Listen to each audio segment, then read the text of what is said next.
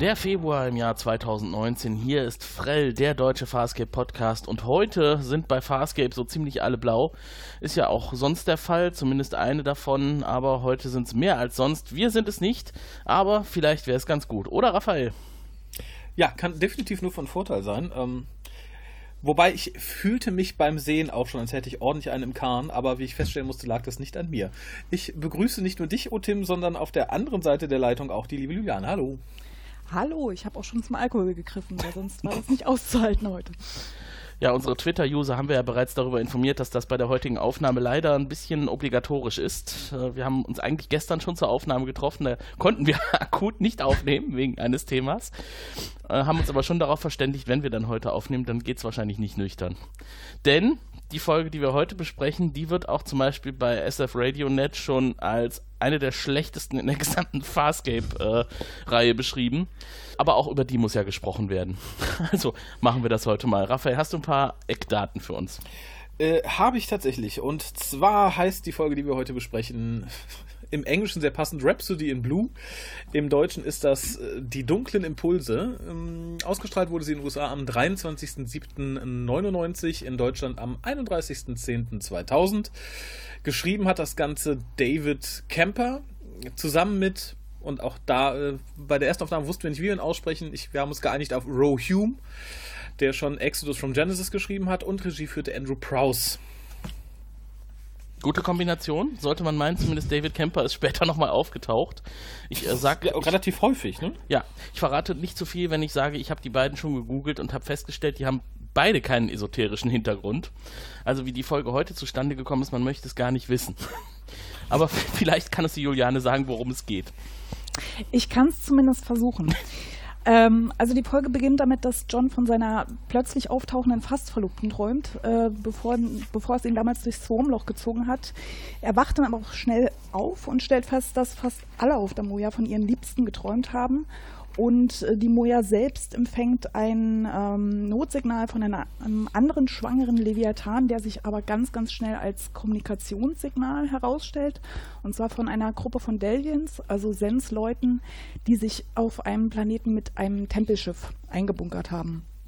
Ähm, sie fliegen dann auch zu diesen Delvians und wir erfahren einerseits, dass Zen damals aus gutem Grund von den Peacekeepers gefangen gehalten wurde und andererseits, dass die Delvians auf ihrem Heimatplaneten durch gewisse Verwicklungen ähm, unter der Herrschaft der bösen, bösen Peacekeeper stehen. Ähm, deshalb erhofft sich die Quasi-Anführerin dieser Delvians da auf dem Planeten auch mit Sens Hilfe ihre Macht zu verstärken, weil ähm, die ganzen psychischen Fähigkeiten, ähm, die sie haben, kommen auch mit äh, einer gewissen dunklen Seite daher und durch eine Art Gedankenverschmelzung ähm, will sie halt, äh, mit Zen will sie halt ähm, ihre Macht verstärken, um dann ähm, die Delvins auf dem Heimatplaneten wieder zu befreien. Ähm, währenddessen werden alle Besatzungsmitglieder von Amoya hübsch Gedanken manipuliert. Ähm, Zen verliert dann auch ganz schnell ihre Kontrolle über ihre dunkle Seite. Ähm, aber am Ende mit Johns Hilfe und einer weiteren Gedankenverschmelzung werden die Delvians besiegt und wir sind am Ende genauso schlau wie vorher. Das trifft es ziemlich gut, wie ich finde. Da hat jemand die Folge verstanden. Das wage ich zu bezweifeln, aber äh, das ist hängen geblieben. ja, zum Glück äh, gibt es rundherum noch ein bisschen mehr an Handlung. Also das ist so der grobe Rahmenplot, aber ähm, außer Blau gibt es heute auch noch ein bisschen Rosa zu sehen und damit fängt es auch direkt an. was du gerade so schön beschrieben hast. Wir sehen ähm, John Crichton in einer Sexszene mit seiner Freundin, die wir übrigens noch nicht kennen, Alex. Und äh, ja, man plant anscheinend Hochzeit und alles Mögliche, aber da sind sie noch nicht an diesem Punkt. Aber rote Rosen sind auf jeden Fall schon mal da. Was wir haben, ist so ein super fieser Einleitungsspruch. Du bist das Süßeste, was ich seit gestern Abend geküsst habe. Ja. Wunderbar. Ich, äh, wo du fies sagst, ich finde, diese ganze Szene ist für mich so der Inbegriff des kitschig, für mich total unromantischen Ami-Verlobungs-Sex-Szenen-Dings. Mhm. Also klischeehafter geht's für mich irgendwie nicht. Ich finde es turbo unangenehm. Das Einzige, was mich so im Nachhinein an der Szene total anspricht, wenn man sich den Rest der Folge so anguckt, ist, dass wir viel Rot im Bild haben. der Rest ist so, wäh. Und auch irgendwie seine Verlobte, also seine fast Verlobte, ist für mich nach diesem Gespräch so, wäh. Weil in dem Moment, wo er sich halt nicht mit ihr verlobt, äh, finde ich, könnte er auch froh sein, dass er es nicht getan hat, weil sie ist halt eine egoistische Kuh, ne? Mhm. Ja, er schiebt ja dann auch den Verlobungsring ganz, ganz schnell unter das Bett, damit sie noch ja nicht sieht. Neben der obligatorischen Flasche Champagner, auch wunderbar. Ist das meiner? Nein! Was man vielleicht positiv noch hervorheben könnte neben der roten Bettwäsche, sind die roten Rosen auf dem Beistelltisch und daneben der zur Pyramide aufgestapelte Berg von Äpfeln. Das waren doch Äpfel, oder? Die habe ich gar nicht Da hatten gesehen. die beiden anscheinend Das wirklich ist nicht nur romantisch, sondern auch gesund. Ja. Genau. Und das Falls man Apartment mal snacken möchte nach dem Beischlaf. ich, ich finde aber auch, das Apartment ist so, weiß ich nicht, so 90er Ami-like. Guck, der, der, der Astronaut wohnt nicht in einer billigen Wohnung. Nein, der hat ein Loft mit einem Mhm. riesigen Glasfenster und der knallt seine Olle auf einem roten Bett mit vielen Rosen. Nee, das war mir zu. Ähm, ich hoffe ja inständig, es ist ja nur ein Traum, dass das halt so die Idealvorstellung war. In echt haben die in einem klitschigen Apartment gelegen oder so. Weiß ich nicht. Vielleicht Sex auf dem Küchentisch gehabt und dann hat er halt irgendwie seinen kleinen Kaugummiring wieder zurück unter den Kühlschrank gerollt dass das halt so ein Idealbild ist, weil da kam es mir so ein bisschen hoch. Das machte Mesi auch leider nicht sympathisch, weswegen ich sein Dilemma im Weiteren gar nicht verstanden habe. Mhm. Aber in der Idealvorstellung wäre sie auch nackig gewesen. Also sie hat halt standardgemäß auch so ein ähm, ganz furchtbares Negligé an. Doch Niemand hat wirklich so Sex. Na, aber trotzdem. Ich meine nur, wenn schon Idealvorstellung, dann bitte richtig. Ich glaube, wir können sehr froh sein, dass wir hier nicht auf den obligatorischen Zug zurückgegriffen haben. Also wenigstens hätte, hätten die australischen Vertreter in der Produktion mal ein bisschen freier auftreten können.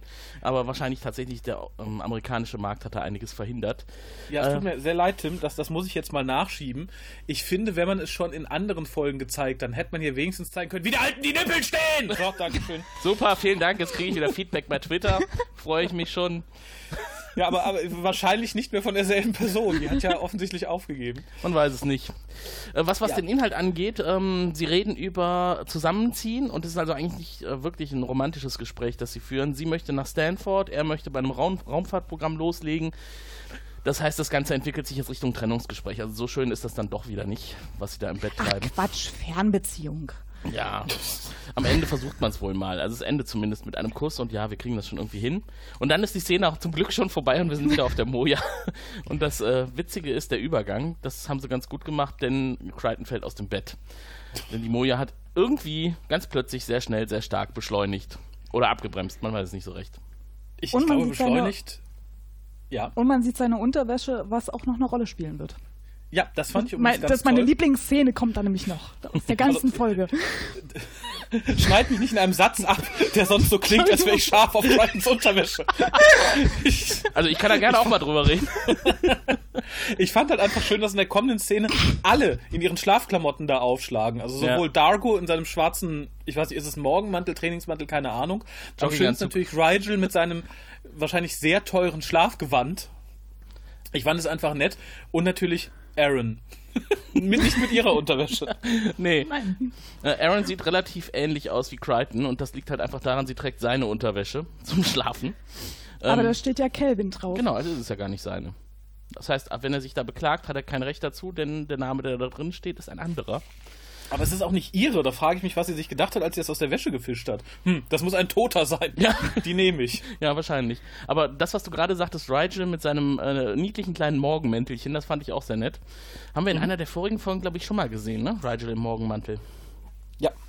Auf Wäre auch eine Schande, das nur einmal zu benutzen, glaube ich. Ich finde das richtig, richtig süß. Ja.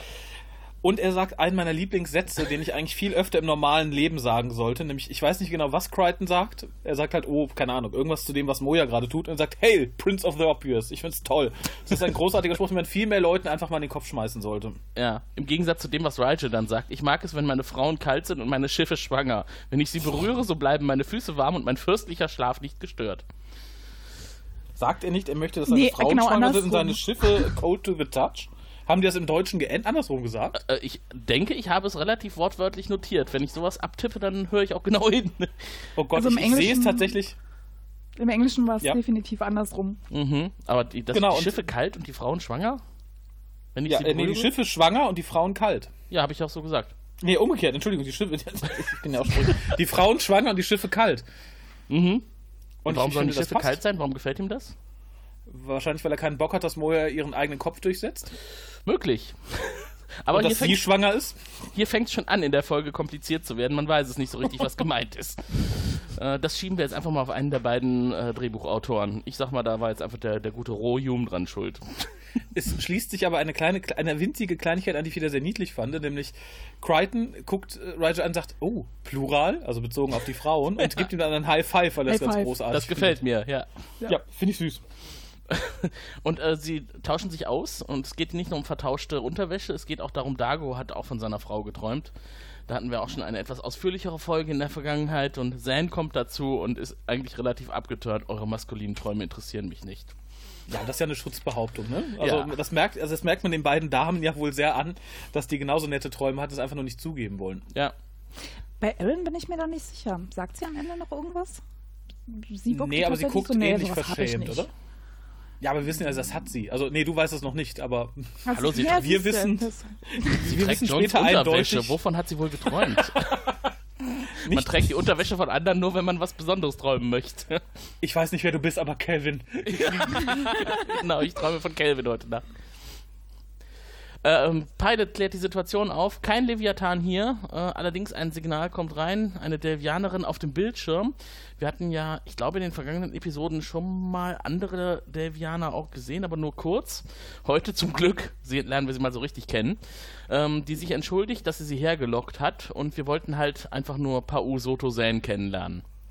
Und da zeichnet sich schon ab, das wird heute eine Folge, in der wir sehr tief in den Hintergrund von Soto Zen eintauchen. Könnte Ja, spannend wo werden. Du sagst, Tut es aber nicht. aber du sagst, tief eintauchen kommt tatsächlich noch, ich glaube, das ist die letzte gute Idee in dieser Folge, ähm, nämlich der Grund, warum wir kein schönes Schiff sehen. Ähm, es wird erklärt, dass äh, ihr Schiff sich praktisch in den Boden des Planeten einschmelzt und darin einsinkt und man halt nur noch so die Überreste oben rausgucken sieht. Mhm. Ähm, Finde ich als Idee ziemlich faszinierend. Wird hier natürlich total verbraten für nichts und wieder nichts. Mhm. Ich glaube einfach, weil man kein, keine CGI bauen wollte, ich weiß es nicht. ähm, fand ich aber ganz interessant, auch der Hinweis, dass die ähm, Nahrungsmittel, oh Gott, ich, mir fällt das deutsche Wort für Supplies gerade nicht ein, die Nahrungsmittelvorräte. Vorräte. genau, unerschöpflich sind, weil die halt immer wieder nachwachsen. Ähm, Mhm. Und das verfolgt uns die nächsten paar Szenen auch noch, denn die Lebensmittelvorräte sind glibberige Oktopusgurken. Aber da hätte ich ehrlich gesagt gedacht, Raphael, dass dich das so richtig mitreißen wird, denn das geht ja stark in Richtung Sushi, oder? Nein, Nein. Nicht? nein. Das ver- da erklärt aber vielleicht, warum du kein Sushi magst, wenn man dir sowas bisher vorgesetzt hat. Die muss man ja auch schön aufschneiden und in irgendwas einrollen, was Seetanken enthält. Yay! Ne? Aber zumindest scheint es gut zu schmecken, weil Rigel ist ja später auch ganz begeistert und wünscht Ja. sich noch mehr davon. Bringt mehr davon mit, genau. Ähm, ja, äh, sie, sie sind also auf dem Planeten gelandet. Sie sind nicht mehr auf dem Schiff, denn sie wollen jetzt rausfinden, was da los ist und äh, lernen da unten einige von den Besatzungsmitgliedern kennen, alles Delvianer natürlich. Und was ich hier nur noch zielführend fand am Anfang, Zen macht sich halt Gedanken, warum eine Pau sie getäuscht hat. Also es fängt schon irgendwie an, seltsam zu sein. Das erwartet man anscheinend unter Delvianern nicht, dass jemand ähm, so berechnend und auf so ich-bezogen handelt. Das ist also quasi schon der Einstieg in die Handlung, die wir jetzt die nächsten 50 Minuten lang weiterhin erleben werden. Gefühlt 90. Ja, gefühlt Ja. 100. Was ich eben schon zu Juliane sagte, wenigstens lernen wir eins, oder ich habe eins gelernt. Türkis und Gold passt gut zusammen. Farblich. Ja, wenn man eins aus der Folge mitnehmen sollte, dann genau das. Ja. Äh, es rettet mich aber so ein bisschen tatsächlich über ein großes Problem, was ich generell mit der Folge habe. Denn wir sehen ja äh, zwei Hauptspielende Delvianerinnen neben ähm, Und die sehen, sehen so gleich ähnlich aus. Die, sind- die, Oh. sind, die, sind, die haben die gleiche Lockenfrisur, was Mhm. ich schon ziemlich krass finde. Im Übrigen hat wohl Virginia Hay sich ziemlich aufgeregt, dass sie erfahren hat, dass Delvianer auch Haare haben können. ähm, verständlicherweise, obwohl das wohl sonst angeblich ihre Lieblingsfolge ist. Was? Ähm, aber ich finde, ja, sie sagt, das ist ihre Lieblings... Ja, ist halt eine Folge über das, was sie spielt. Kann ich irgendwie verstehen. Es gibt ja viele Schauspieler, die ausgerechnet das toll finden, aber es ne, wirr. Naja, aber worauf ich hinaus wollte, ich war ganz froh, dass sie die Dame dann zumindest so weit unterschieden haben, dass die eine ein bisschen mehr Goldkrümel im Gesicht hat. Da habe ich mich dann manchmal dran entlanghangeln müssen, weil ich ansonsten die beiden überhaupt nicht hätte auseinanderhalten können. Kein Stück, ich habe eh Schwierigkeiten mit Gesichtern und dann sind sie auch noch blau. Also, Ja. Also ich konnte mich ein bisschen mit dem Alter, äh, konnte mir ein bisschen mit dem Alter behelfen. Also die waren ja vom Alter her unterschiedlich. Waren Das sie? Sind sie. Tatsächlich? Ja. Ja, oder? Also ich glaube hier diese beiden, Nee. die eher so äh, Anwärter für den Priesterkult waren. Was sagtest du eben? Du hast rausgefunden, wie der eine hieß. Ich habe es mir, glaube ich, irgendwo auch notiert. Äh, äh, Tassuk oder so. Tusak und Tusak, Tellin, genau. Und äh, die andere hieß, glaube ich, äh, Lorana, richtig. Genau. Aber ich bin dabei Raphael. Ich konnte die beiden auch überhaupt nicht auseinanderhalten. Ich Mhm. fand die so ähnlich. Das, äh, da hätte man auch ein bisschen beim Casting aufpassen können oder spätestens dann in der Maske. Ja, zumal man bei den Herren zwei Leute gewählt hat, die sehr unterschiedlich sind. Sehr. Das also auch vom Körperbau, da hätte man zumindest noch irgendwie, weiß ich nicht, zumindest eine Frau nehmen können, die ein bisschen schwerer ist oder ein bisschen kleiner oder so. Mhm. Ähm, aber wie gesagt, die Goldkrümel haben mir da ab und zu einen Tipp gegeben. Ähm, ich fand in den nächsten Szenen tatsächlich noch etwas schön. Das wird jetzt zunehmend weniger. Aber ich fand halt sehr toll das Gespräch zwischen Aaron und Crichton, weil Crichton ist total begeistert, sagt, oh, dieses Schiff und toll und was es macht und schau dir dieses an. Und Aaron ist halt, und da bin ich voll bei Aaron, halt total misstrauisch und hat halt keinen Bock und findet das alles ein bisschen öde. Äh. Und ähm, das kreidet er so ein bisschen an. Er sagt halt so, alles, was wir machen, ist total toll. Wir sehen viele Sachen, die du auch noch nicht kennst und du bist absolut nicht begeistert und das äh, trifft mich irgendwie, das finde ich irgendwie abstoßend. Das fand ich schön, weil es auch irgendwie ganz toll zeigt, wie beide ticken.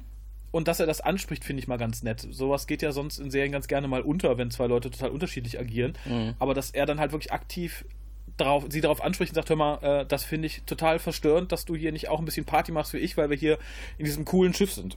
Guck dir mal an, was wir hier für eine tolle Nahrungsquelle haben. Halb Tier, halb Pflanze, ne? Trigopod. Ganz toll, haben wir auf der Erde nicht. Genau, er benennt sie dann auch gleich. Aber ich fand es auch von äh, der Schauspielerin unheimlich gut gespielt. Also, weil sie sah auch total angepisst, gelangweilt aus und äh, wollte ganz offensichtlich irgendwo anders sein. Ähm, das Mhm. hat sie gut rübergebracht. Ja. Aber diese, diese Klibberviecher waren auch schon süß. Also, Irgendwie schon, ich würde sie oder? nicht essen wollen, aber Die müssen würde nur sie aber auch ordentlich nicht als zubereitet Haustier haben wollen. Vielleicht sollten wir mal äh, den befreundeten Küchenlicht-Podcast auffordern, zubereit, zuzubereiten. Wir wir haben ja schon gelernt, du kannst alles essen, wenn es frittiert ist, ne? Ah, Außer stimmt. Dentis. Ja. Also eigentlich nur in so Kringel schneiden ne? und schon hat man, wie heißt das noch, Kalamari. Oder Hipster-Ohrlöcher. Trigomari. ähm, Hm, während, während die beiden, mit Knoblauchsoße. genau, während die beiden dieses Gespräch führen, wir sind ja inzwischen im Schiff drin und das Schiff wirkt nicht wie ein Schiff, das ist eher tatsächlich so ein fliegender Tempel mit äh, Torbögen und äh, Säulen und diesem wunderschönen Wasserbecken, in dem die Nahrungsquelle schwimmt. Ähm, werden sie beobachtet von Zan und Pau Tallinn. Wobei, war sie eigentlich eine Pau? Ich glaube nicht, ihr Vater war Pau. Und sie war irgendwie so eine Priesterin, die noch keine Pau ist. Aber auch das wird eigentlich nicht näher erklärt. Das sehen wir nur in der Beschreibung zur heutigen Episode, dass der eine Pau ist und die andere halt nicht. Äh, ihr Vater, ähm, Pau Bital, der war anscheinend der Anführer der Gruppe. Der bleibt uns allerdings nicht sehr lange erhalten. Ähm, auch aufgrund der Taten seiner Tochter, denn sie redet mit Zan und Zan versteht halt nicht so richtig, warum sie so gehandelt hat, wie sie gehandelt hat, dass sie sie getäuscht hat und ja, dann kommt halt heraus, wir wollen wissen, was dein Geheimnis ist, wie hast du es geschafft, über so viele Zyklen deinen Hass, deine Wut zu besiegen. Du müsstest eigentlich irrsinnig sein. irrsinnig, das ist halt so dieses Thema für heute. Denn alle an Bord dieses Schiffes, denen droht die Irrsinnigkeit. Und das erkennt man bei den Devianern ja ganz gut an roten Augen. Schöner Kontrast. Genau. Und wir erfahren auch noch, dass sie doch die Erinnerung auch äh, verändern können. Das macht nämlich Mhm. die Talin bei äh, John, indem sie eine Erinnerung an seine Kindheit äh, verändert. Ähm, und das deutet sich ja an, was dann später in der Folge noch passieren wird. Mhm. Mit seiner Verlobten oder was auch immer das ist. Ja, wie war das nochmal? Also John äh, fühlt sich zurückversetzt in seine Kindheit am Meer und äh, schwimmt und die Veränderung seiner Gedanken ist eigentlich, dass er da droht zu ertrinken oder kurz davor ist äh, zu sterben. Genau, dass er von irgendwas reingezogen wird. Ja. Und äh, das, äh, er fällt ja dann auch halb in den Pool ähm, und schreckt dann auf und äh, wir merken, okay, irgendwas ist da passiert und äh, spricht das ja auch direkt an und Ja. sagt, dass dass das nicht okay ist, dass Nee. sie seine Erinnerungen manipuliert hat. Ja, sie sagt ja auch, du musst das rückgängig machen und das äh, mach ihn wieder so, wie er vorher war. Dann schreckt er halt auf und ist wieder zurück und ist dann wieder normal, aber das war anscheinend nicht das, was Tellin haben wollte. Also für sie ist eigentlich jeder, der nicht Devianer ist oder der ihr auf dem Weg zu ihrer eigenen Macht, äh, zu ihrem eigenen Machtausbau behilflich sein kann, minderwertig. Wobei ich da ein großes Problem hatte, tatsächlich schon. Ähm, Denn ich finde, man hat uns nicht wirklich gezeigt, was mit den Erinnerungen passiert. Es wurde einfach mal so gesagt. Also klar, wir sehen, was Crichton da passiert. Wir wissen aber nicht, wie sie vorher wirklich aussahen. Ich mhm. persönlich sah da, wenn es nicht gesagt worden wäre, wäre es für mich ein Crichton gewesen, der sich aus unerfindlichen Gründen mhm. an Ereignisse in seiner Jugend erinnert. Punkt. Und das, finde ich, war für mich schon so der erste Punkt, ich sagte, okay, da hat jemand aber ganz, ganz faul geschrieben. Äh, indem man halt einfach sagt, so, oh, du hast deine Erinnerung verändert, hm, du hast Böses vor, hm. Äh, das war für mich so der Punkt, ich dachte, okay, mal gucken, wie das noch so weitergeht und es setzt sich dementsprechend fort, leider. Ja. Es ja. führt halt wirklich nicht dazu, dass man mehr versteht. Man wird eigentlich verwirrt, weil es wird eine weitere Rahmen, eine weitere Handlung eingeführt, die man nicht einordnen kann in den Kontext. Und das muss man alles irgendwie so im Griff behalten, diese ganzen Fäden, die aufgebaut werden. Und für mich, äh, vielleicht um dem Fazit ein bisschen vor, vorwegzugreifen, haben die einfach viel zu viel Material in diese Folge reingequetscht. Ja. Ja, das kommt ja dann auch äh, in der übernächsten Szene mit diesem komischen Wurzelzeug. Da, Ach, das da Wurzelzeug. war ich dann komplett raus. Ja. Ähm, also wir erfahren irgendwie, dass es äh, ein Teil der Kraft der Devianer ist und dass sich der Vater von äh, Talin da drum kümmert als Anführer und dass es irgendwie giftig ist, aber da, das war es dann auch. Ich habe nicht verstanden, was es in der Folge sollte. Ja. Dann, vor allem nicht gegen Ende, als das Ding dann von, von Crichton, was Crichton, angeschlagen ja. wird und ähm, nee, allerdings führt das Gespräch mit dem, mit dem alten Herrn zu einer sehr, sehr, sehr schönen Two-Liner, würde ich sagen. Er geht halt Crichton an und sagt dann irgendwann, I'm insane. Und Crichton sagt, ja, ja. that would have been my second guest. Finde ich ja. auch wieder extrem süß, ja. endet wieder im Nichts, aber das war halt wirklich nett, vor allem weil es so einer kleinen Szene folgte, auf Moja, wo sich halt die Crew darüber unterhält, dass da unten ja irgendwas nicht im Argen ist. Und Ryder macht sich als erstes Gedanken darüber, ob es Essen gibt, was er nicht mag. Ja, genau. Ob das das Problem sei. Hol, holt das Essen, bringt es mir hier hoch. Und dieser ähm, Paubital, mit dem Rigel, äh, Crichton sich unterhält, der scheint anscheinend der, der große Pfleger dieser Wurzel zu sein. Und da habe ich mich auch gefragt, so besonders sieht die nicht aus, oder? Die sieht eigentlich genau wie das, was er oben in seinem Garten, in Anführungszeichen, pflegt, ziemlich tot und trocken aus. Ähm, also zumindest nichts Lebendiges. Ja, genau. Da wächst nichts Grünes dran. Das sieht eigentlich einfach nur total vertrocknet aus. Und äh, wenn das der, das Ziel war in dem Set-Design, dann haben sie es hingekriegt. Für mich sieht das einfach nur ungeeignet aus, um so eine tolle Wurzel darzustellen. Aber da, dieses Gespräch, was sie dann führen, das fand ich auch irgendwie noch ganz nett. Was sagt er noch? Ähm, ich bin irrsinnig, weil ich dich von innen berühre. Dabei hätte ich dich von außen berühren müssen. Ja. Das war der Punkt, wo ich raus war. Ja, das, das war auch der Punkt, wo ich mich war. Was also, meint er jetzt damit? Peacekeeper! Ich bin irrsinnig, weil ich dich von innen berühre. Er hat ihn von innen berührt, aber er hätte ihn doch so gerne von außen berührt. Er liebt ihn halt irgendwie. Man weiß es nicht. Und Zan ist ähm, in Gefahr, sagt er. Da hat er recht. Hm. Wobei ich das halt auch so ein bisschen gebastelt fand. Ne? Dieses so, oh, du bist so großartig, du hast irgendwie deine dunklen Impulse unter Kontrolle und da möchten wir jetzt gerne ein Stück von abhaben. Wir wollen das nicht lernen wie du, wir schnibbeln es einfach bei einer, wie hieß es, Unit, bei mhm. so einer mhm. Vereinigung aus dir raus. Mhm. Aber Zumal, glaube ich, jeder mit dem Finger hätte dran fühlen können, äh, dass die Olle sie reinlegen möchte. Nur sie halt nicht. Aber auch da schon total unklar, wollen sie jetzt diese dunklen Triebe haben oder wollen sie die Macht zur Beherrschung der dunklen Triebe? Letzteres. Nein, ich glaube erst. Also da, da bin ich mir. Sie wollen doch, die dunklen Triebe, die haben sie doch. Also ich glaube, das ist doch das Problem, oder nicht? Ich glaube, später sagt Zane noch im Gespräch mit Tallinn irgendwie, du willst das Schlechteste von mir. Oder du, du nimmst dir das, was ich als besiegt glaubte. Äh, kommen wir gleich noch zu. Ich habe mir eine Notiz dazu gemacht. Das äh, hat mich wirklich auch mit rausgebracht. Weil halt gar nicht klar war, was wollen die überhaupt von Zane. Okay, okay das, äh, also da bin ich jetzt verwirrt. Vielleicht liegt es auch an der deutschen Synchronisation, ähnlich wie mit den schwangeren Schiffen. Mhm. Ähm, aber äh, gehen wir einfach der Reihe nach. Ähm, hier habe ich mir halt notiert, und das möchte ich einfach mal in die Runde werfen. Wer findet noch, dass Davians einfach keine Haare haben sollte? Ich finde, es steht ihnen einfach nicht. Nee, ja. wirklich nicht. Sieht aus, als kommen sie gerade irgendwie vom Promi-Friseur und haben sich eine, eine Dauerwelle machen lassen. Sehr unschön. Ich frage mich, ob das der Zeit geschuldet war. Waren solche Frisuren Ende der 90er noch in?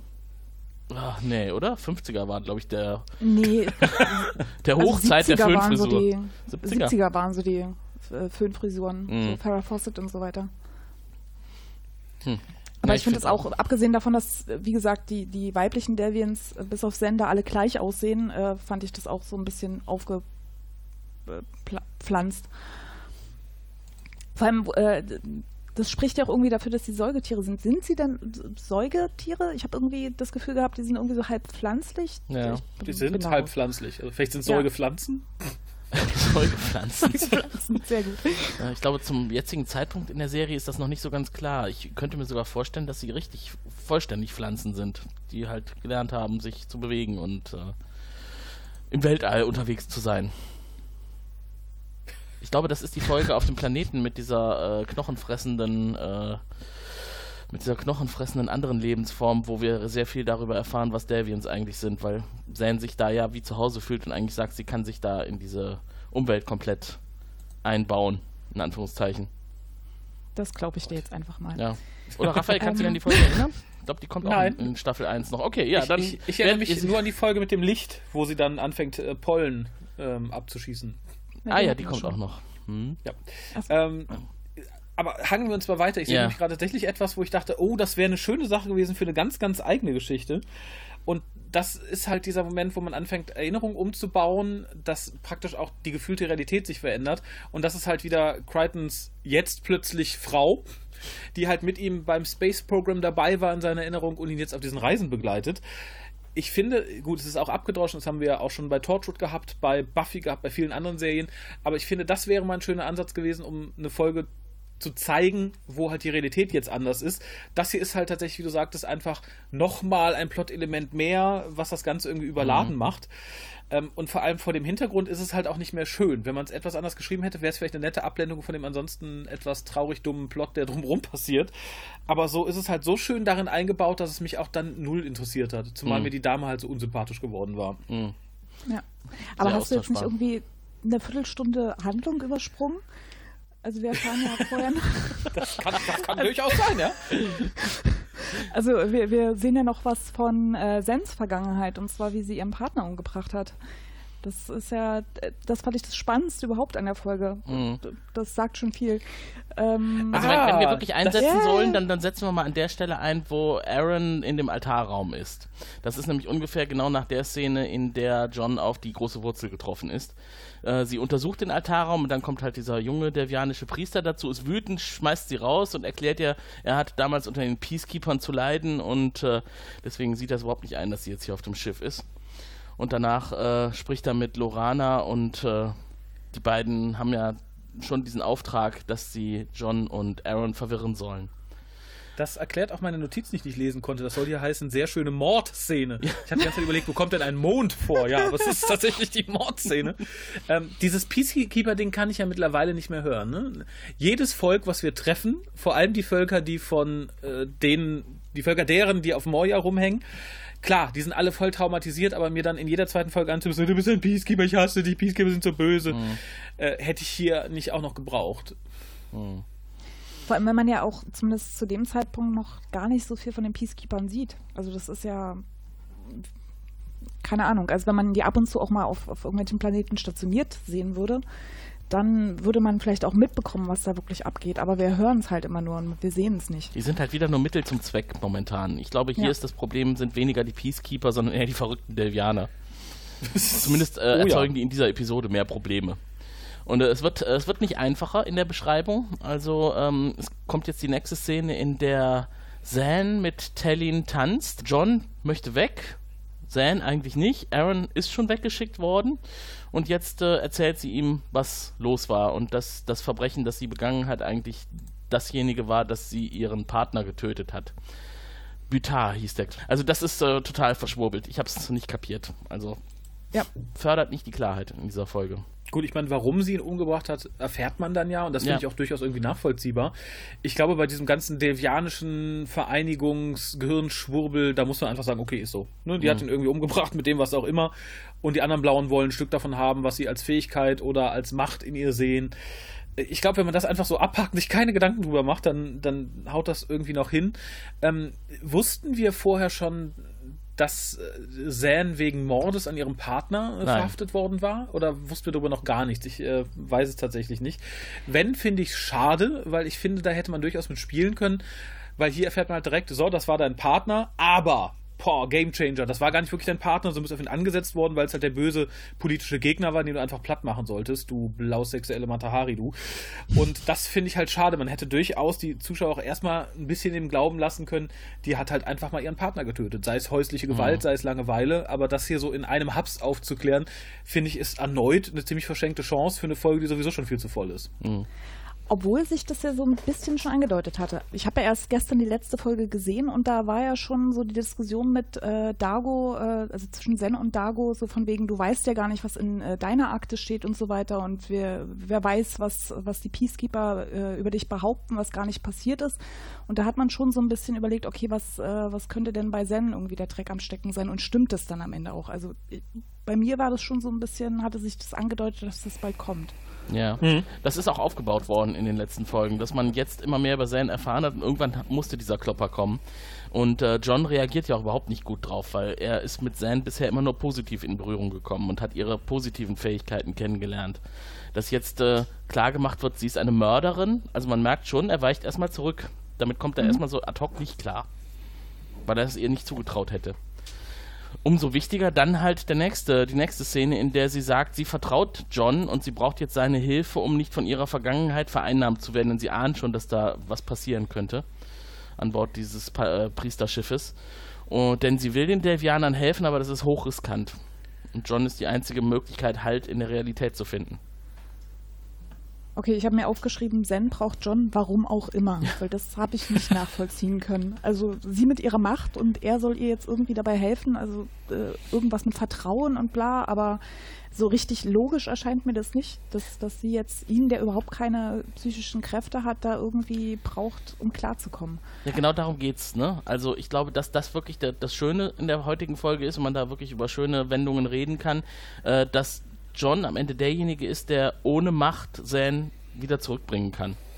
Indem er halt einfach das Bild, was er von ihr hat und die Gefühle, die er für sie hat, in Anführungszeichen, ich weiß nicht, ob er wirklich jetzt in der kurzen Zeit schon große Gefühle für sie aufbauen konnte, aber so dieses Bild, was er von ihr hat, dass er ihr das zurückspiegeln kann und sie dadurch ihren Geist wieder klar kriegt. Also da sprichst du was sehr Wahres an. Ich finde halt einfach, die Zeit ist zu kurz. Ja. Mhm. Also ich, es ist natürlich generell so, wir sind in Folge 13, wir haben auch schon viele Folgen gesehen, wo man sagt, okay, der, die Einigkeit, die da teilweise herrscht, die, die muss man einfach glauben. Und so ähnlich ist es, glaube ich, auch hier.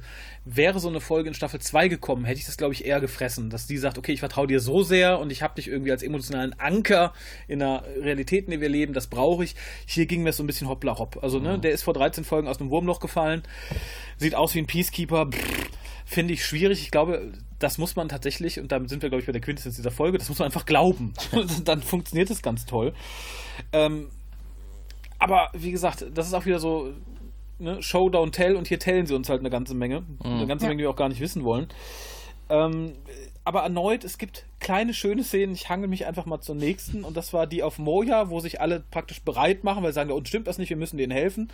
Und Dago sagt dann zu Rydell, wenn du nichts von uns hörst, dann komm uns nach und schau, was los ist. Und Rydell sagt so, ja, ja, genau, das war genau das, was ich vorhatte, ganz genau. und ich sah den kleinen Rydell schon mit Moja davonfliegen, sobald er von denen nichts mehr gehört hat. Ja, genau. Äh, und dann setzt was ein, das finde ich ganz süß irgendwie, weil dann kriegen halt alle die bösen Illusionen, die sie daran hindern, runter auf den, Plan äh, auf den Planeten zu gehen, sprich in den Tempel, um dann richtig auch für Ordnung zu sorgen. Und ich finde halt tatsächlich da ganz geschickt und ganz schön geschrieben, womit die Leute so beschäftigt werden. Das mhm. ist dann Dago, der sich um seinen Sohn kümmern muss, der mhm. ja auch später in der Serie tatsächlich noch eine wichtige Rolle spielen wird. Es ist Aaron, die mit Versagensängsten zu kämpfen hat, weil sie ihre Waffe nicht mehr zusammenbauen kann und total unfähig ist. Und es ist Rigel, der, glaube ich, einfach seinen Napoleon-Komplex ein bisschen pflegt, weil er sich noch kleiner fühlt, als er sowieso schon ist. Das fand ich ziemlich auf den Punkt, muss ich sagen. Ja, absolut. Da ja. treffen sie den Kern dieser Charaktere. Äh, und gerade dieses Auseinanderfallen von Aarons Impulswaffe, das fand ich ziemlich clever. Also sieht auch ganz lustig aus, wie sie das Ding noch in der Hand hat und dann fällt es tatsächlich nach unten und in tausend Teile und Dago sieht ja was ganz anderes. Das heißt, der ja. muss eigentlich nur irgendwo hingreifen, halt da, wo dann die Täuschung nicht ist und dann hat er das Ding wieder ganz in der Hand. Hilft Aaron aber nicht wirklich. Weil sie hat auch alles andere verlernt. Sie weiß nicht, wie sie es benutzen muss und sie ist so hilflos und sehr witzig. Ja. Aber der, und der kleine Rigel ist halt mal süß. Ja. ja. Ja, der Einzige, der, der keine falschen Erinnerungen hat, ist Pilot, oder? Jedenfalls erfahren wir davon nichts. Mhm. Der scheint da ja doch im Der kann ja eh nicht weg. Ich glaube, das wäre unnötig gewesen. Aber der, der kann, kann doch ja die Moja nehmen und abhauen. ja, abhauen wäre denen, glaube ich, recht gewesen. Ich glaube, die hatten nur keinen Bock, Ja. dass die da runterstürmen und den Tempel platt machen und ihre Leute da Ja. rausholen, inklusive Zan, die sie brauchen. Und Pilot, äh, ja, irgendwann schafft es ja auch rauszukommen, aber ich glaube, in dem Moment wäre das nicht möglich gewesen. Mhm. Ähm, was ich danach ganz schön fand, äh, das ist aber wohl tatsächlich so eine Last, so ein Last-Minute-Effekt on-set gewesen, weil die irgendwie gar keinen Plan, gar keine Zeit hatten, das irgendwie richtig äh, vorzubereiten. Das ist dieser Vereinigungseffekt zwischen Zan und Ja. blauer Frau mit Perücke Nummer 1. Ähm, ich fand es tatsächlich optisch ganz schön und es war für mich auch eine optische Entsprechung von dem, was da passiert. Das fand ich relativ Ja. gut. Müssen wir vielleicht ein bisschen beschreiben für die Leute, die es noch nicht gesehen haben. Sie äh, sind oberkörperfrei, werden aber nur ab dem Hals gefilmt und dann gehen sie aufeinander zu mit Gesicht Richtung Gesicht ineinander über und dann ist das eine Gesicht auf dem Hinterkopf der anderen. Genau, und der Hintergrund bricht halt so auf. Ja. Das fand ich halt auch noch ganz interessant. Das passiert später auch nochmal. Ähm, fand ich bei so- sowohl diesen Aufbrecheffekt des Hintergrundes, dass man sagt, okay, wir verlassen die, die, die körperliche Welt, äh, als auch dann dieses ineinander übergehen in diesem Ja. blauen Strom, Lichtstrahl, was auch immer es ist, fand ich in all seiner Einfachheit sehr effektvoll. Ja. Hat gut funktioniert. Und was passiert in dieser Vereinigung ist halt einfach, dass Talon ähm, nicht das nimmt, was Zan ihr anbietet, sondern Zugriff auf die Dinge nimmt, die Zan eigentlich nicht teilen möchte. Ähm, tatsächlich Stärke und Kontrolle und das, was so das Innerste von Zan ausmacht in den vielen Zyklen, die sie verbracht hat, um ihre Triebe zu beherrschen. Ähm, sie brechen dann auseinander und sind nicht mehr zusammen, aber Zan ist nicht mehr dieselbe wie vorher. Nein, sie hat rote wird- Augen bekommen. Sie hat genau, jetzt rote sie hat Augen. rote Augen und äh, ist definitiv in die Vergangenheit zurückgeschmissen worden, weil es erwähnt sie ja später noch, dass sie sagt, sie hat es so lange gebraucht, um Mhm. zu dem Punkt zu kommen und ist jetzt genau da wieder, wo sie eigentlich nicht mehr hin wollte und äh, hat nicht mehr die Kraft, da nochmal nach vorne zu blicken. Also man Genau. merkt schon, sie ist total erschüttert und äh, gibt sich so ein bisschen auf. Die dunklen Impulse bei ihr sind jetzt freigesetzt, sagt sie John.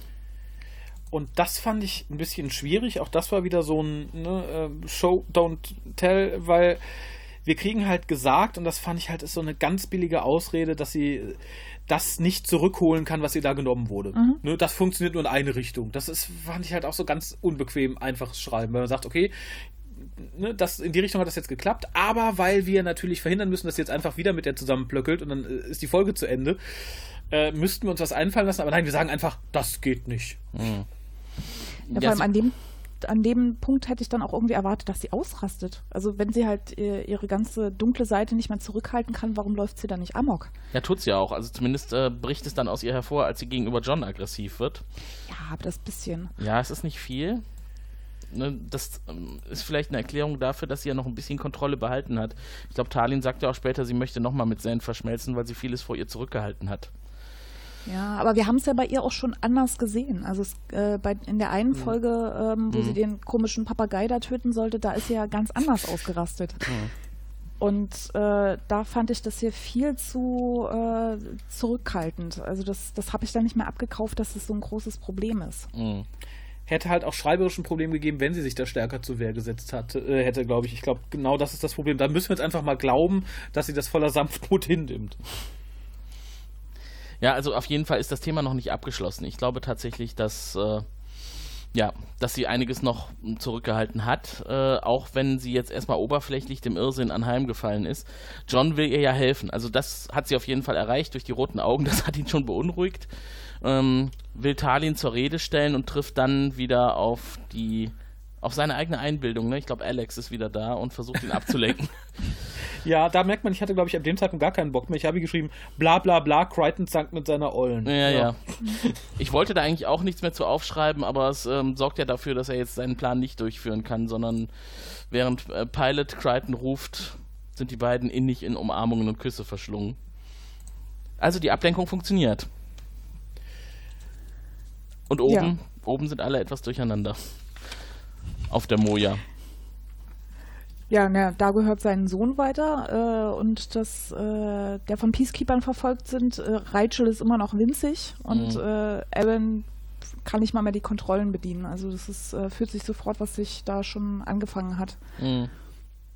Also ist eigentlich der Einzige, der sich jetzt noch kümmern kann, John. Und das Thema der, der, dieses Raumschiffs ist ja eigentlich, äh, wir haben die Wurzel in der Mitte, die heilige Wurzel. Also will er sich die mal näher angucken und da trifft er auf Talin. Und äh, die erklärt, was Sache ist. Sie möchte halt in ihrer Heimat Renegaten befreien, in Anführungszeichen. Also eigentlich einen hehren Plan verfolgen. Und John, ach, darum geht es ihr doch gar nicht. Es geht ihr um Macht und nicht um Freiheit. Und, äh, und da hat er recht. Ja, genau. Die hat er schon ganz gut eingeschätzt. Und ich finde, das merkt man auch bei dieser, bei dieser Frau. Ne? Auch wenn die alle gleich aussehen, das ist auf jeden Fall die machtgierigste. Also ich glaube, das merkt man spätestens so anderthalb Szenen später. Ich überspringe jetzt einfach mal das ganze. Crichton hat seine Frau geheiratet, Geschwurbel, was da sich irgendwie anschließt, mhm. weil das war einfach nur. Ähm, denn sie bringt ähm, war es ihr Vater oder war es einfach ein alter Sack, der ihr irgendwie überlegen war? Das, ähm, ihr Vater. Mhm. Ah, dann habe ich es mir richtig notiert. Sehr schön. Äh, Finde ich so als Mutter, als Vater, als Mutter, Vater, Vater-Tochter-Bindung auch ein bisschen dünn gespielt, muss ich sagen. Aber äh, ja, sie bringt ihn dann letztlich um. Und das fand ich tatsächlich so als, als aussagekräftige Szene gar nicht so schlecht, weil da hat man es mal geschafft, uns zu zeigen, wie sie so drauf ist. Mhm. Und da hat sich der Vater nicht nur hingestellt und gesagt, du bist so böse drauf, du würdest mich umbringen. Das würde nämlich ansonsten der Rest des Skriptes entsprechen aber hier hat sie tatsächlich mal gehandelt und wir haben gesehen, oh ja, die, die ist wirklich böse. So, vielleicht wäre das der richtige Moment, in dem wir euch, unseren Hörern, mal die Rückmeldung geben, äh, euch zu melden und eure Meinung zur Folge zu äußern, so ihr denn eine habt. Ich denke mal, wahrscheinlich haben wir euch so sehr abgeschreckt, dass keiner mehr diese Folge schauen wird. Falls doch, äh, hier sind die Kontaktdaten. Der Frell-Podcast im Netz. Frell.eu Dort könnt ihr über das Audio-Plugin Feedback hinterlassen oder ihr schreibt uns einfach eine Mail an kontakt.frell.eu oder ruft an unter 0221 28 33 750.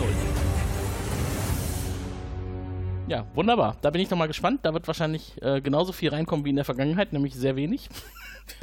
Aber man lässt sich ja gerne überraschen. Besonders bei Twitter dürft ihr euch gerne äußern. Da haben wir auch äh, schon zwei Postings zu der heutigen Folge veröffentlicht meldet euch und äußert eure Meinung. So, wir sind. Uh. Pau. Äh, Entschuldigung, ich habe gerade die Screengrabs auf und frage mich, wessen hässliche Füße denn da gezeigt werden. Hm. Moment, ich muss die Seite wechseln. Erinnert sich noch jemand an Füße? Ach, uh, ja, unsympathische Frau, hässliche Füße, passt total zusammen, sehr schön. und schon sind wir wieder im Thema. hässliche Füße. Ja. Ach genau, die Wurzel. Die, ah, ja gut, dann da bin ich raus. Ach, da, da waren wir schon drüber hinweg. Da habe ich keine Ahnung. Ich weiß, die war da. Ich weiß, die wird irgendwann gefällt. Ansonsten weiß ich nichts von dieser Wurzel. Also immer raus damit. Ich wäre schon bei dem großen Plot-Turner, der mich total abgeturnt hat. Welcher?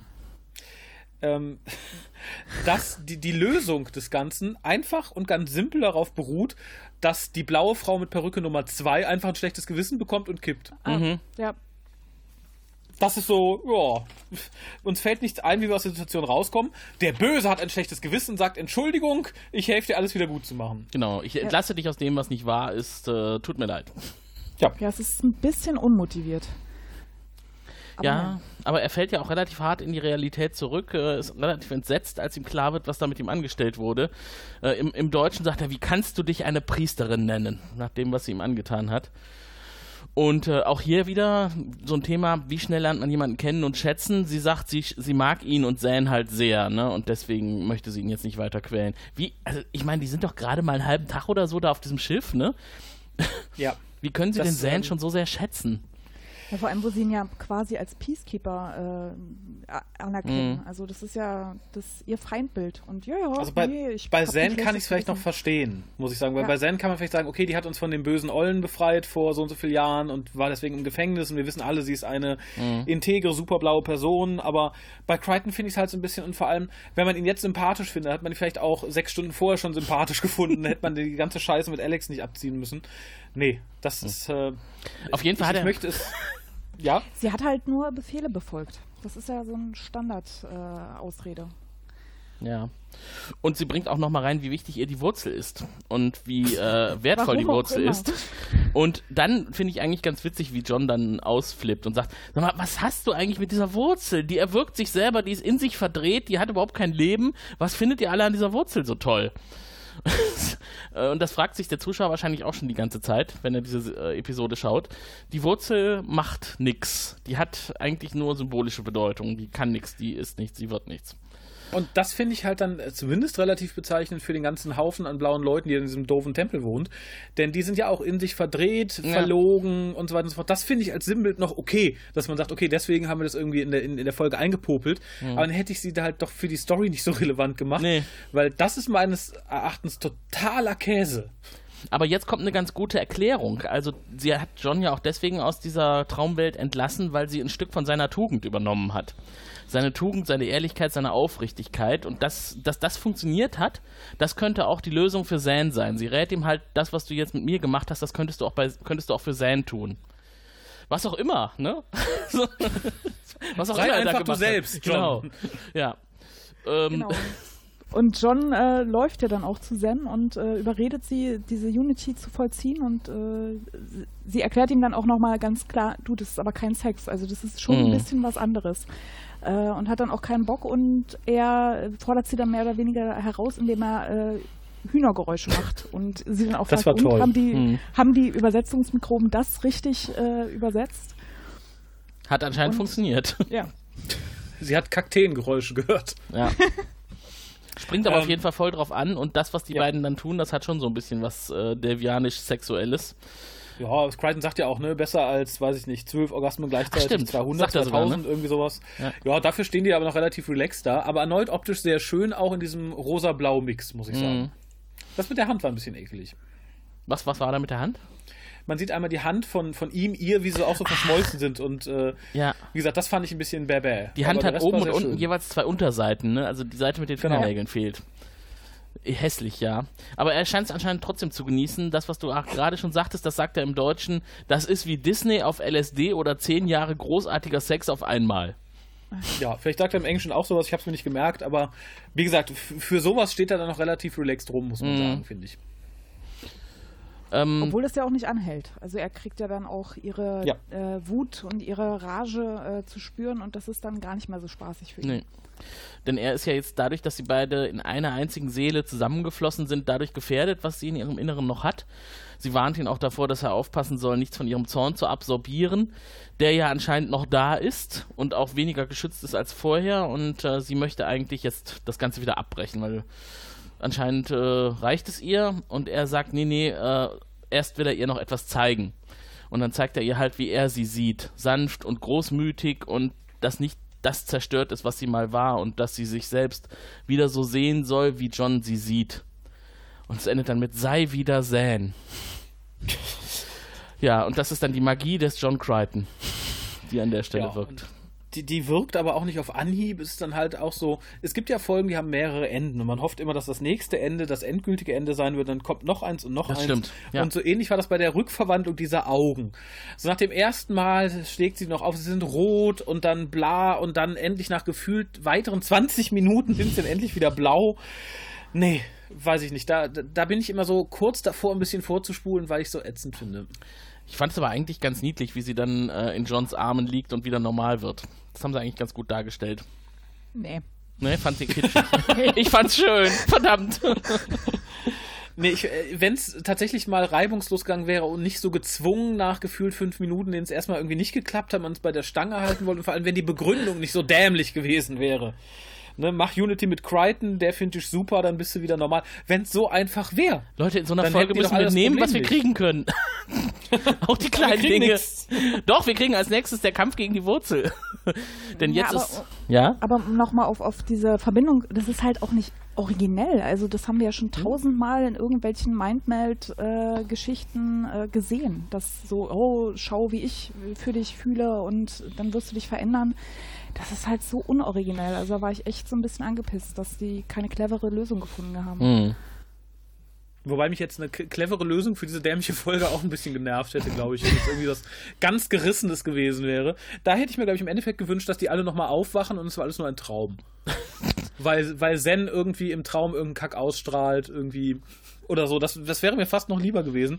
Weil ich finde, das Ende zieht sich hier auch so, so wahnsinnig eklig, weil man, nachdem die Augen von, von Zen wieder okay sind, marschiert man halt zur Perücken-Uschi Nummer 2 und sagt ihr dann so: Hör mal, äh, keiner mag dich hier mehr, du bist kacke und darum musst du jetzt hier gehen und hast keine Macht mehr und das war halt auch so das Klischee 0815 mhm. abfrühstücken und dann blieb halt nur noch so der, der kleine Pep-Talk für Zan von Crichton, der ihr halt lang und breit erzählt, dass er sie super findet und sie doch eine Pau sein soll und sie ist so toll und es wäre eine Schande, wenn sie das aufgibt, bla bla bla bla. Und dazu, glaube ich, noch so ganz furchtbar traurig schmalzige Musik, wo ich fast gebrochen hätte. Ja, das genau, aber die Musik lief auch die ganze Folge über. Das äh, ist so eine Art Hintergrundsphärenmusik, die einen unglaublich nervt, wenn man sich anfängt darauf zu konzentrieren. Wenn man sich nicht darauf konzentriert, dann nervt sie auch, aber unbewusst. Ich bin von irgendwas genervt, aber ich weiß nicht von was. Ja, ja, genau. Das führt halt auch einfach dazu noch, dass diese Folge so unglaublich anstrengend ist. Und ich finde es sehr passend, als du gerade sagtest, äh, ja, man erwartet eigentlich jetzt immer wieder das Ende, es kommt aber nicht. Das könnte auch daran liegen, dass wir ja äh, auch in der Vorbesprechung schon festgestellt haben, eigentlich haben wir die ganze Zeit geguckt, wie viele Minuten hat denn die Folge noch? Wann haben wir es denn endlich hinter uns? Ja. Na, und wenn man sich dann noch Notizen dazu machen muss, das zieht sich unglaublich. Und ich glaube, ab der Stelle jetzt, wo Zane wieder aufwacht, sind es immer noch zehn Minuten. Ja, und vor allem, ich finde, das ist so der schmerzhafte Moment. Ich weiß nicht, wie es bei euch ist, aber bei mir ist es dann irgendwann, wenn du gefühlt denkst, oh ja, jetzt müssen wir uns langsam so dem Endpunkt dieser Folge nähern. Mir tut alles weh, vor allem mein Kopf. Und dann guckt man auf diese, diesen, diesen Timer unten und merkt, ja, kacke, ich bin gerade mal bei der Hälfte, wenn überhaupt. ähm, wie viel Schmerz mag da noch auf mich warten? Und das war dann hier so, und vor allem diese, diese gefühlten drei, vier Endsätze, die so, jetzt müssen wir Sans Augen wieder blau machen. Dann müssen wir die Olle mit der Perücke stürzen. Dann müssen wir San wieder aufbauen. Das war halt so, äh, ja, die, die endlos lange Liste, bevor wir endlich den Abspann sehen dürfen. Und es ist so schade, es ist eigentlich so schade, diese ganzen Einzelansätze, die in diese Folge verwurstet wurden, wenn man da mal einen Handlungsstrang wirklich konsequent durchgezogen hätte und verfolgt hätte, das hätte viel spannender werden können. Dass man jetzt wirklich versucht hat, alles auf einmal zu machen, das äh, ist ein bisschen schade. Ich meine, ich bin ja eigentlich ein Delvianer-Fan und eigentlich mag ich auch Zan als Charakter auf der Moja sehr gern, aber diese Folge, gut, hat ihr viel Möglichkeit gegeben zu Schauspielern und äh, also Virginia Hay zu zeigen, wie sie die Rolle sieht, aber äh, mir war es zu viel. Also auch als Fan habe ich mich da ein bisschen eher in die Ecke gestellt gefühlt. Ist halt ich so. glaube, ich, ich glaube tatsächlich, wo du sagst, du bist ja ein, ein großer Fan von, von den Delvianern und so. Ich glaube, diese Folge ist maßgeblich einer der Gründe, warum ich die alle nicht ab kann, ne? Weil Kannst sowas verstehen. Mhm. wirkt für mich immer noch nach und sowas sehe ich halt auch immer in den, Kleinzel ein, äh, in den kleinen Einzelansätzen bei Zan vorher mittlerweile und nachher sowieso. Mhm. Äh, und das hier war für mich halt so, ja, der Gipfel. Und davon hat sich, glaube ich, auch für mich diese Kultur nie wieder erholt. Aber ich finde, einen Lichtblick hat dann die Episode, wenn es zum Ende geht, noch. Wir erleben, wie die Wurzel zerhackt wird.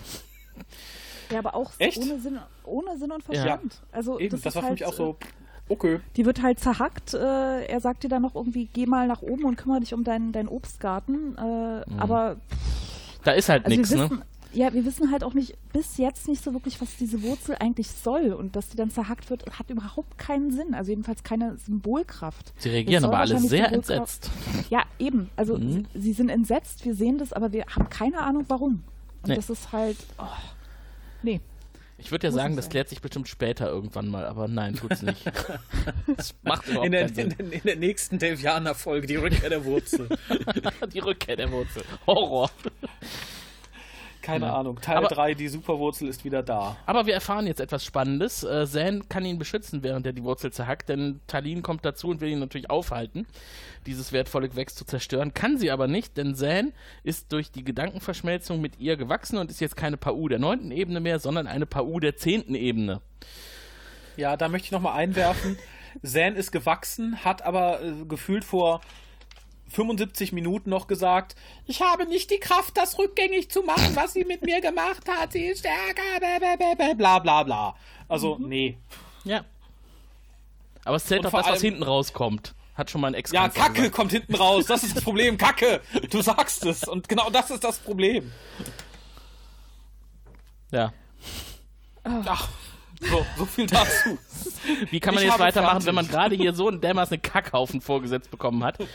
Vielleicht, äh, indem wir das Schiff jetzt verlassen und eigentlich nur noch wissen, Talin soll jetzt auf, auf Weisung von Zane sich um den Garten ihres toten Vaters kümmern. Zane legt das goldene Priestergewand, das gold-türkise Priestergewand ab, das sie ja zum Ende noch getragen hat. John wundert sich und sie erklärt ihm, das Messgewand fühlt sich an wie ein Leichentuch. Den Vergleich finde ich jetzt eigentlich ganz gut. Und das, was sie dann anlegt, das sieht ja wieder mehr aus wie ein Leichentuch, diese klassische graue Kleidung, die wir kennen bei ihr. Die ja auch viel besser steht, finde Ja. ich. Also ich finde, dieses, dieses Türkis-Lilane hat sich so ein bisschen gebissen. Also das Gold passt ja sehr gut zu dem Blau, aber ich finde dieses, dieses Lila, pff, nee. Also dann, dann tatsächlich lieber grau. Und was sich daraus ergibt, sie sagt, sie legt es ja nicht für immer ab, sie wird wieder eine PAU sein, aber nicht heute. Also sie ist auch schon noch sich selbst da, der Tatsache bewusst, dass sie jetzt einiges an Aufbauarbeit wieder zu leisten hat. Also auch wenn sie jetzt PAU der zehnten Ebene ist, gefühlt hat sie noch einiges vor sich, um es wieder ja, vollständig zu sein.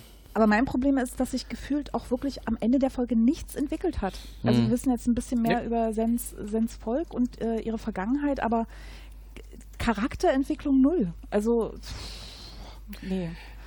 Ich, ich, glaube, so gefühlte Charakterentwicklung, weil man kann natürlich unterstellen, ja, Zan hat so viel durchgemacht und hier und die Konsequenzen, die daraus zieht. Allerdings ähm, ist das so eine, so eine Nullnummer. Also im Endeffekt ist sie ja in der nächsten Folge nicht anders als sonst. Mhm. Eben. Und das finde ich halt sehr schade, dass man dafür so ein Bromborium drum gemacht hat. Und ich finde halt sehr schade, dass man hier so eine, natürlich so eine Teilsekte ihres Volkes sieht, die halt alle irgendwie, ich sag's mal auf gut Deutsch, ein Ei am Wandern haben, muss man mal sagen. Ähm, ich habe auch nicht viel über Erfolg erfahren, was für mich irgendwie von Nutzen wäre. Das einzige das Interessante, was ich aus der Folge mitnehme, okay, die hat ihren Liebhaber getötet, aber im Auftrag. Also es war nie wirklich ihr Liebhaber, es war halt einfach ein, quasi ein Auftragsmord, um ihr Volk zu befreien. Und das war's. Das hätte man auch eigentlich schön in einem Nebensatz mal verpacken können.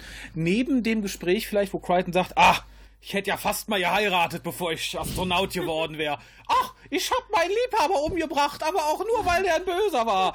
Das wäre eine schöne, schöne Nebenszene irgendwie in einer guten Folge gewesen. Da hätte man sich das Ganze drumherum hier sparen können, tatsächlich. Na, vor allem bei Fastgap würde es ja auch passen, weil die ja oft solche Sachen äh, reinhauen. Und, äh, ja. Aber völlig verschwendet. Was auch verschwendet ist, sie hat ja eigentlich jetzt relativ einfach die Möglichkeit, nach Hause zu kommen. Ne? Ich meine, sie hat da jetzt ein Schiff von geflohenen äh, Renegaten und die wissen doch mit Sicherheit, wie sie wieder nach Hause kommen könnten. Die sind ja freiwillig von da weggeflogen. Aber das interessiert da. sie dann gar nicht mehr. Lieber zurück auf die Moja.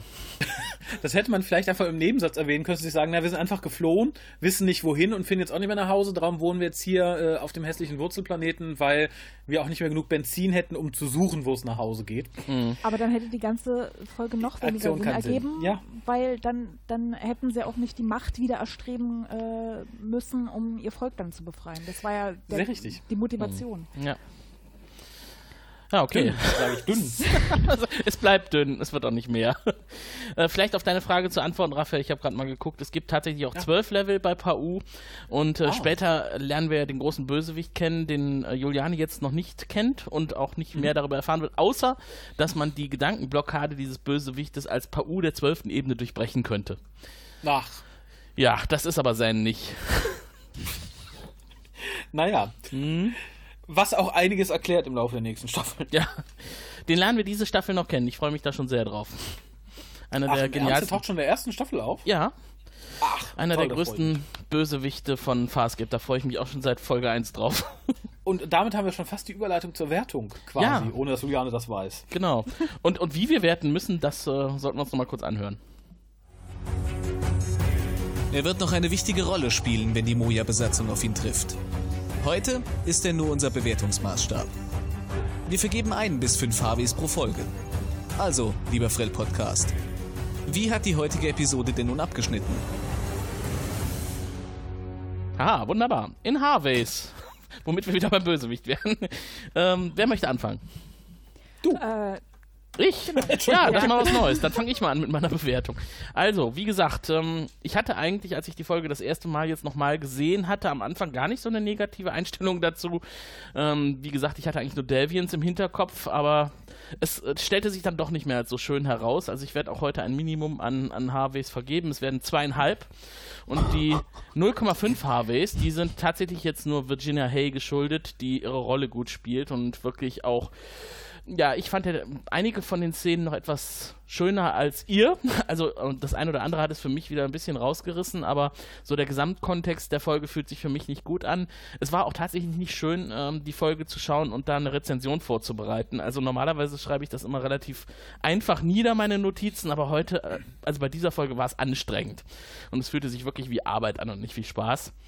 Ähm, und ähm, Juliane hatte im Vorfeld äh, schon mal gegoogelt und rausgefunden, dass äh, bei SF Radio auch diese Folge als eine der schlechtesten eingestuft wird. Und das ist auch für mich so. Schlechter wird es nicht mehr. Es wird zwar immer wieder mal äh, so sein, dass Folgen kommen, die nicht so toll sind wie die davor, aber ja, das hier ist ein Tiefpunkt. Und ich bin froh, dass wir ihn hinter uns haben und ich bin gespannt, wie ihr die Folge bewertet. Ja, ich kann ja weitermachen. Also ich gebe maximal einen, HB, weil von, von äh, Schauspielern, die sich viel zu ähnlich sehen, zu Gedanken verschwurbelt, äh, kurze Einschnitte zur Moja, die einfach nur eingestreut wurden, um wahrscheinlich die Folge noch länger zu gestalten, zu einer Handlung, die nicht nachvollziehbar ist. Ne, das äh, geht nicht. Die war eine Frechheit, die Folge. Ich, ich, Mehr sage ich dazu nicht. ich, ich, ich fand es gerade so schön lautmalerisch. Dem schließe ich mich mal so in der Quintessenz an. Von mir gibt es auch ein Nee. Das geht gar nicht.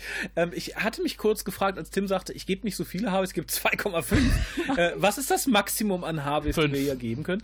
Fünf. Das heißt, du findest es absolut durchschnittlich. Sehe ich das richtig? Nein, ich, ich wollte ja eigentlich nur zwei geben. Ich habe dann nochmal Ah. 0,5 draufgehauen halt, weil ich dachte, ja, ich, ich hätte auch weniger geben können. Ja. Ja. Okay, ähm, ich, ich, Also ich, sagen wir mal, es sind äh, zweieinhalb Ehren-Harveys und gefühlte anderthalb Harveys. Okay, ich, ich erspare dir die vielleicht peinliche Nachfrage nach den Szenen, die dir doch besser gefallen haben, als sie uns gefallen haben. Ähm, möchte aber tatsächlich sagen, dürfen wir null geben? Nein. Nein, gut, dann, dann bin ich tatsächlich auch bei dem einen Harway, wobei ich ähnlich wie Tim anfänglich reagiert habe. Ich wusste von der Folge auch nicht mehr viel, nur noch, dass es um, um Delvianer geht. Das löst bei mir aber was komplett anderes aus, nämlich ein Und äh, dabei bin ich auch vollkommen geblieben. Farscape wird tatsächlich nicht schlechter. Es gibt bestimmt noch ein, zwei Folgen, die so auf einem ähnlichen Level liegen. Mir wird aber tatsächlich keine andere Folge einfallen, die halt wirklich drunter liegt. Und das heißt halt per Definition, das ist die Bodensatzwertung, ein Harvey. Sowas brauche ich nicht, sowas will ich nicht. Und sowas hat mir auch so ziemlich alle blauen Völker versaut bis zum Ende der Folge, äh, bis zum Ende der Serie. Und Das tut mir sehr leid für Zan, aber davon hat sie sich nicht wieder erholt. Selber schuld, liebe Zane. Du kassierst heute keine guten Wertungen bei uns. Ähm, ich glaube, die nächste Folge hat schon wieder gar nichts mit Zane zu tun. Auf die nächste freue ich mich total. Also sollte sich das zeitlich ergeben, das ist Jeremiah Crichton, ne? Dann würde ich tatsächlich sehr gerne Genau. Sehr, sehr gerne. Also das ist, glaube ich, äh, dagegen, ach, Himmel. Mich beruhigt schon mal, dass das die Bodensatzfolge äh, ist und es nicht schlechter wird, weil dann wäre ich Ja, raus. Also es, es, werden sich bestimmt noch ein, zwei dazugesellen, wie gesagt, aber ich glaube tatsächlich, so auf Anhieb, ich könnte keine Titel nennen tatsächlich, äh, wo ich sagen würde, ja, das, äh, nee, also freu dich zumindest, äh, 99% sind besser. Die nächste Episode, die kommt, wird äh, übrigens wurde geschrieben von Doug Hayes. Ähm, das ist nicht der Sohn von Virginia Hayes. ähm, aber ihr könnt euch schon darauf freuen, in Kürze hier an dieser Stelle zu hören. Ich verabschiede mich für heute, ihr auch, denke ich, und macht's gut. Ich mach noch weiter, ihr Leid geht. Okay, bleibt mit Raphael hier, wir gehen jetzt. Tschüss. Tschüss. Nee, also Leute, das war wirklich mal furchtbar.